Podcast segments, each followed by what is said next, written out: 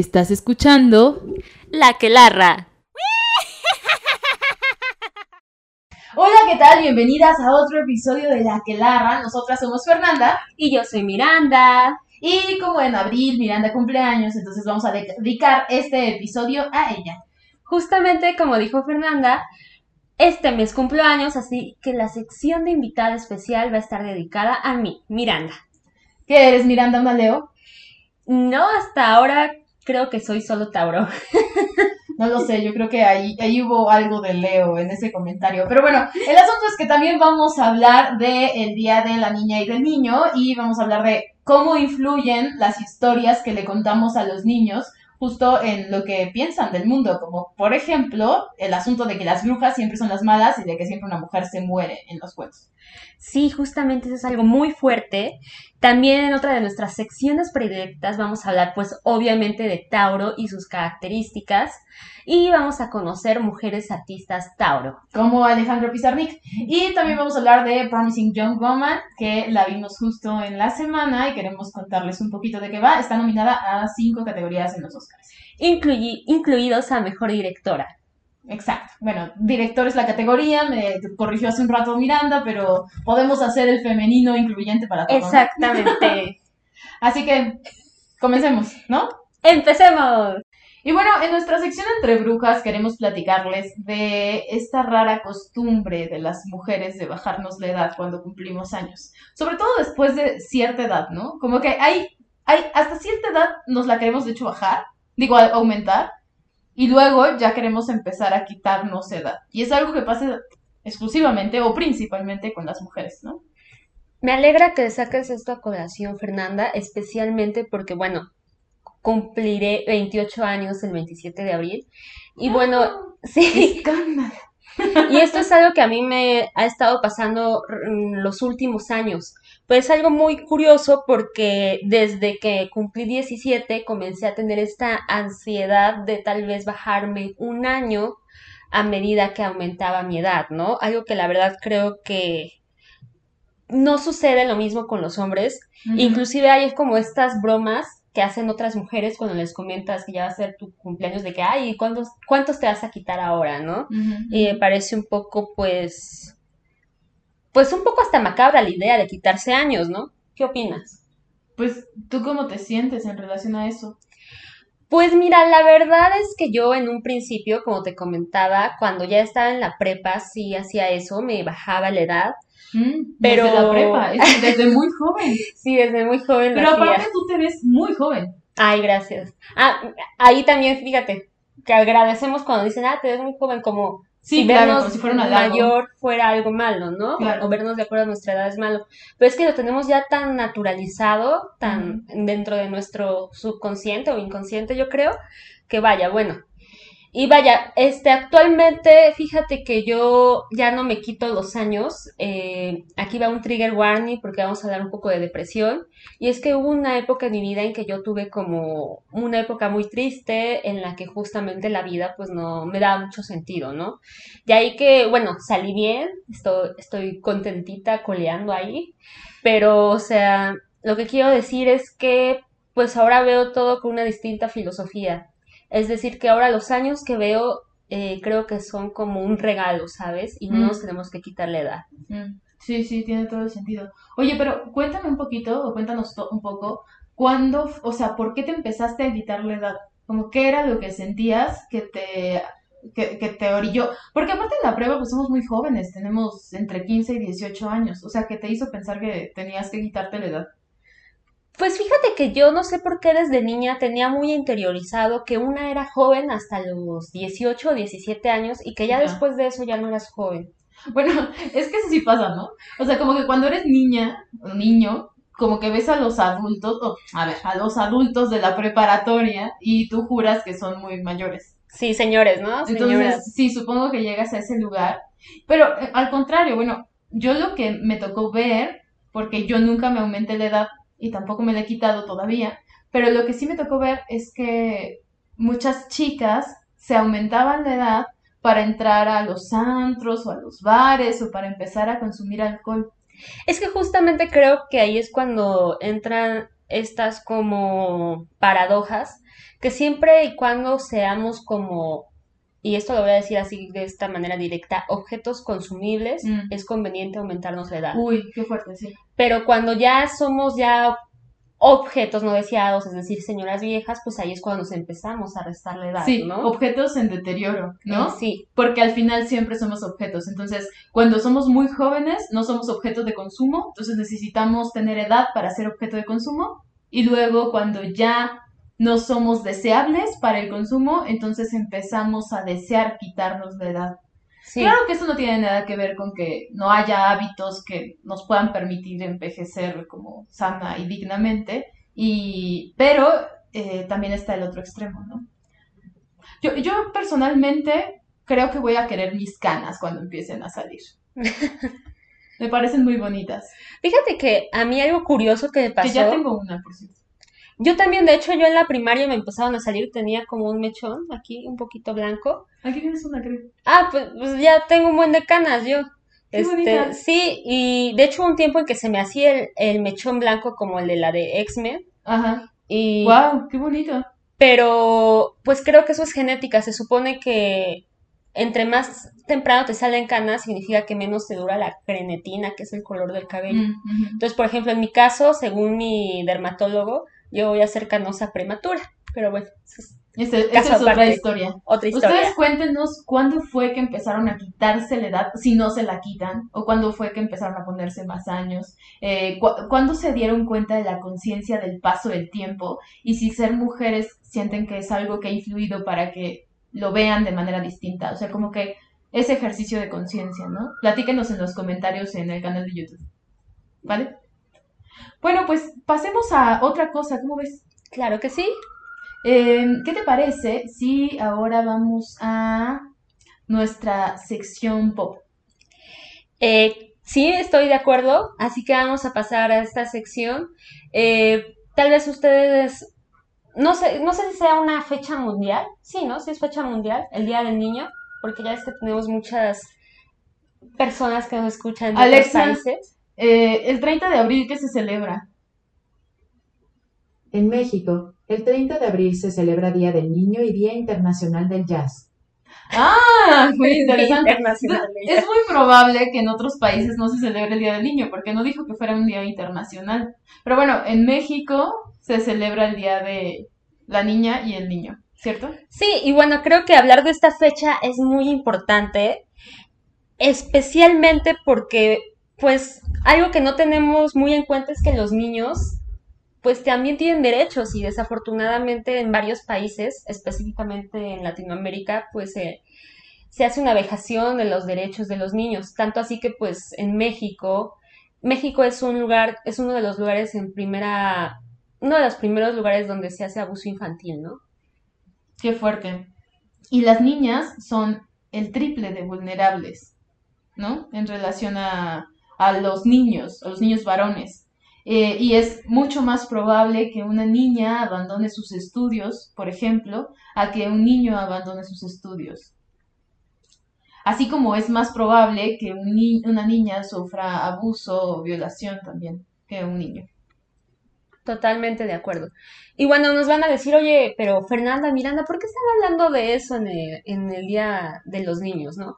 Y bueno, justamente ya saben que a nosotros nos encanta hablar de las brujas en este podcast, su podcast de magia, feminismo y brujería, así que queríamos aprovechar esta fecha para hablarles de esta como situación muy generalizada y que tal vez no hemos interiorizado, que es que siempre que contamos cuentos infantiles a los niños y a las niñas, eh, siempre la bruja, que casi siempre es mujer, pues termina muriendo, ¿no? Y que, sí, No, iba a decir que sobre todo en los cuentos clásicos, que en realidad la literatura infantil como género serio y tomado, o sea, en cuenta que se hacen ferias de literatura infantil y juvenil, pues tampoco tiene tantísimos años de existir, aunque haya cuentos clásicos de toda la vida. Y creo que sí, en los cuentos clásicos mucho se utilizaba es que era la tradición de asustar, ¿no? ¿Y con qué asustabas a la niña? Pues bueno, con las brujas, este, y con alguna mujer que era mala, las madrastras, por ejemplo. Me, parece una pena. Mi amiga Marijo justo está estudiando muchísimo, Mariejo Delgadillo, síganla en, en Instagram también, este, está estudiando mucho de, la, de los cuentos, de los cuentos de hadas. ¿no? Y cuál es el papel de las mujeres y cuál es el papel de los niños y la perversión de los niños en estas historias. Y justo, o sea, las brujas siempre son las que acechan a los niños. Pero creo que la literatura infantil se ha vuelto y se ha puesto muy interesante en los últimos años y que le ha dado la vuelta también a eso. Sí, justamente, eh, qué bueno que lo mencionas. Recientemente se publicó un libro de cuentos para niñas, eh, niñas feministas, creo que así es el título, y justamente busca como cambiar esta narrativa, ¿no? De, de, de, colocar a las brujas como pues los entes malvados y que pues vaya, son los entes femeninos que a perseguir, ¿no? Y bueno, si a ustedes les interesa este eje temático del que hablamos, de cómo es que socialmente siempre se castiga a las brujas en los cuentos infantiles, les recomendamos que lean el libro La bruja debe morir de Sheldon Cashman. Sí, a las mujeres en general, también a las madrastras, ¿no? Por ejemplo.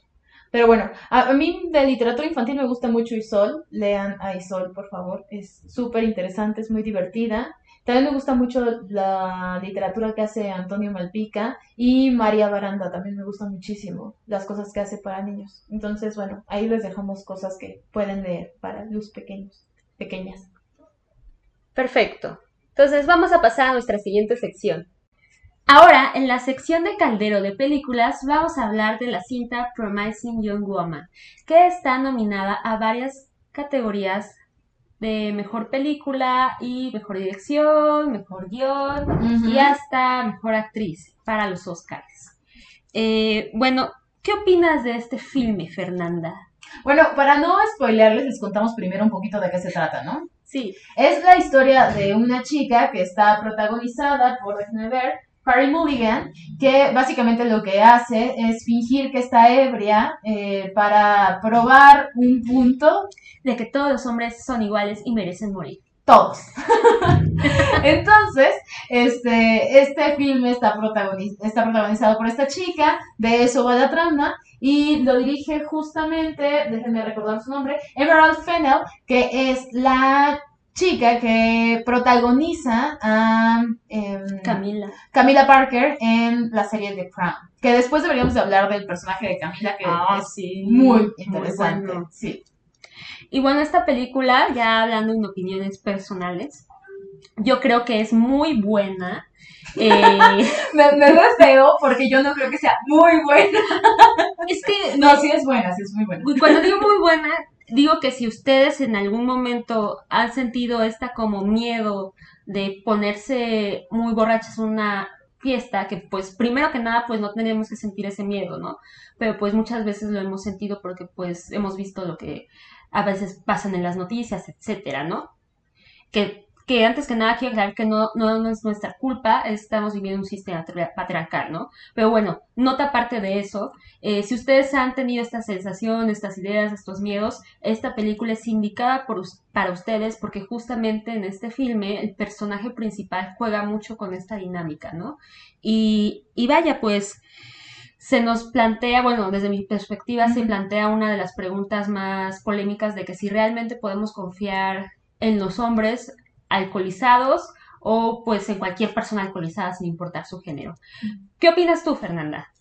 Sí, a mí me parece, o sea, quiero hablar un poco de cómo está hecha la película porque me parece muy valioso. Eh, la película tiene una estética en rosas, en tonos pastel. El personaje principal, que está por cumplir 30 años, vive con sus padres eh, y siempre tiene las uñas pintadas de colores. Es todo, todo muy pinky, pero al mismo tiempo es un personaje muy rudo, muy crudo, eh, que está terriblemente triste y deprimido. Pero al mismo tiempo la película a veces tiene esta narrativa curiosa de comedia romántica. Entonces, eso lo hace muy interesante porque contrasta justamente con el tema que es muy violento y muy brutal, ¿no? Eh, sí, se vuelve una sátira.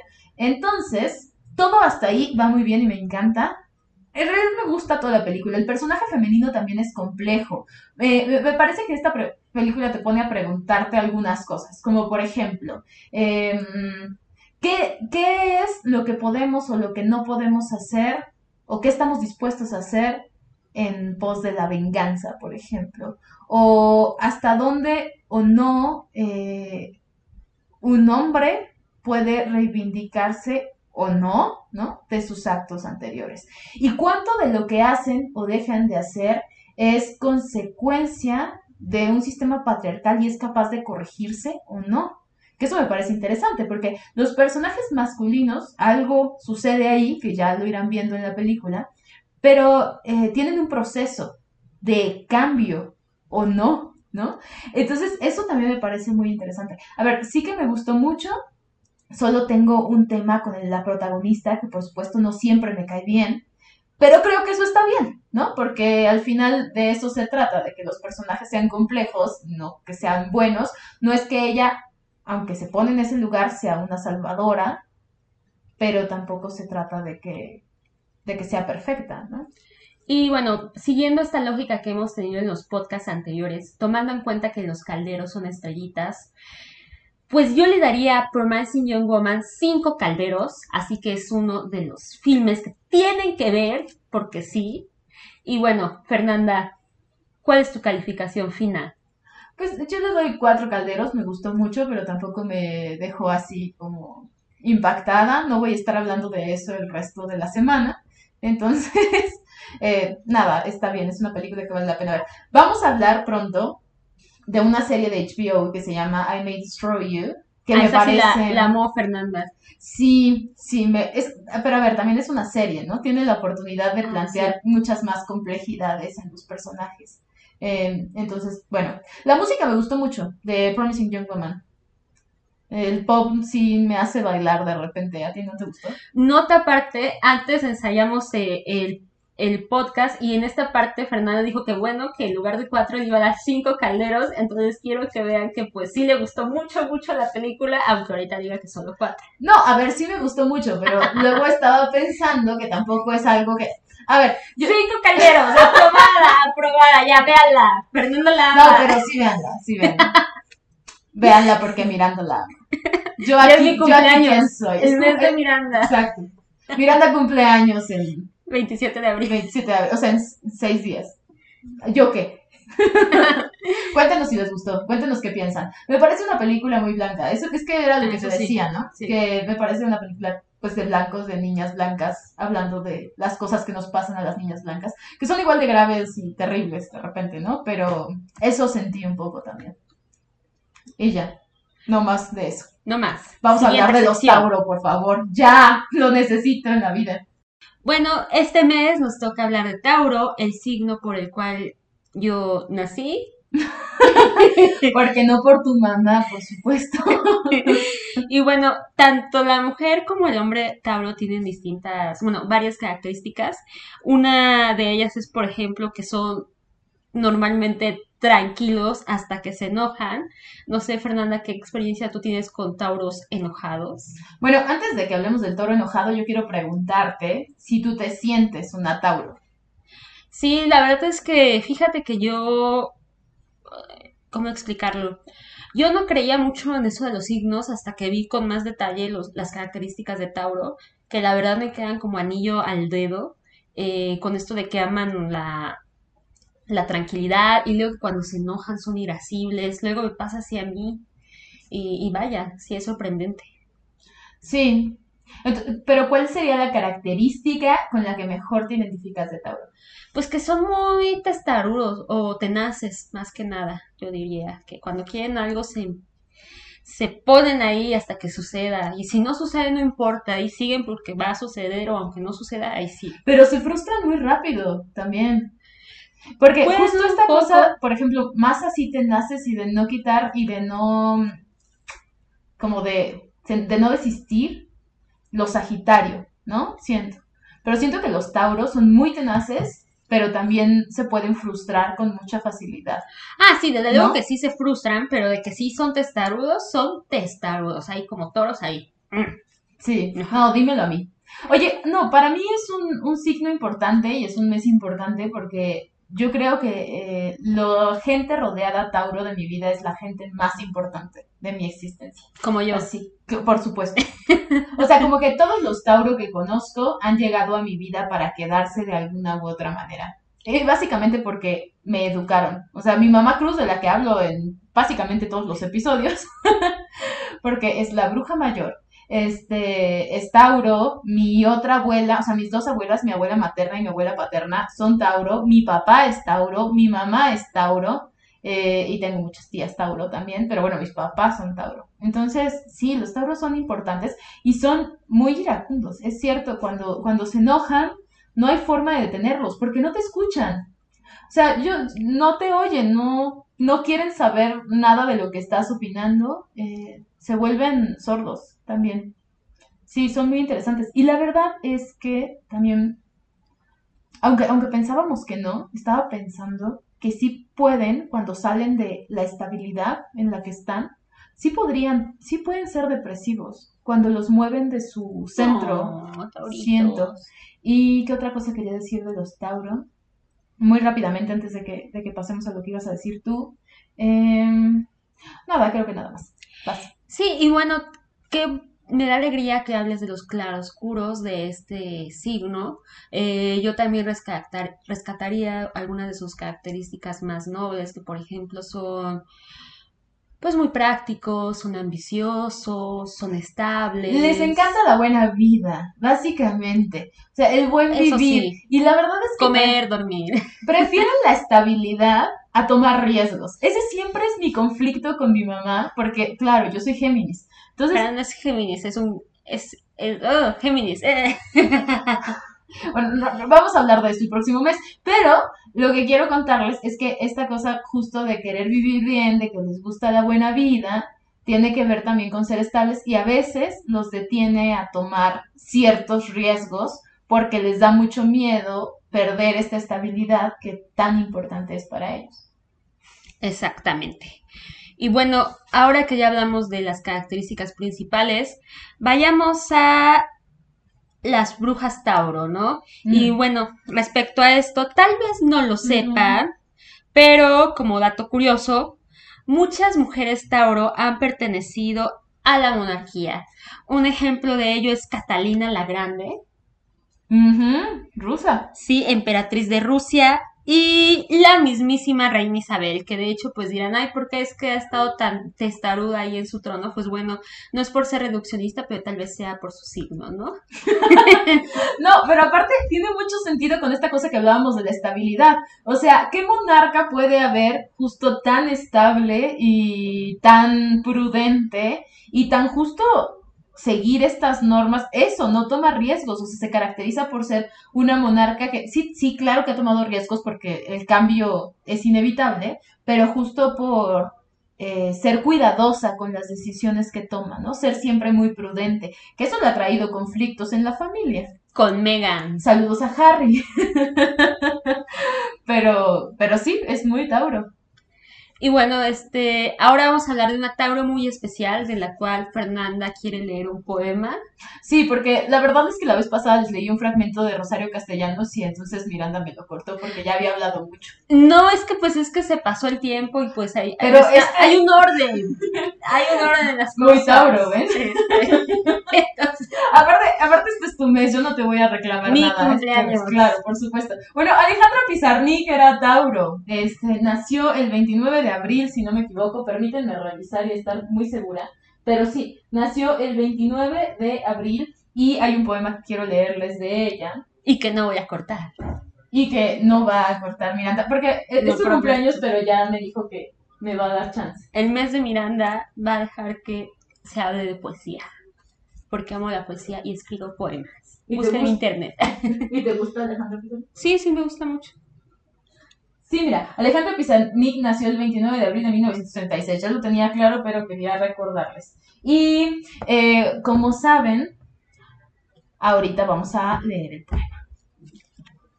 Bueno, como les decía, eh, bueno, como saben, Pizarnik nació el 29 de abril y es una Tauro muy particular porque justo decíamos que no nos vibra muy Tauro, ¿verdad, Miranda? Definitivamente yo pensaba que era Pisces o Acuario.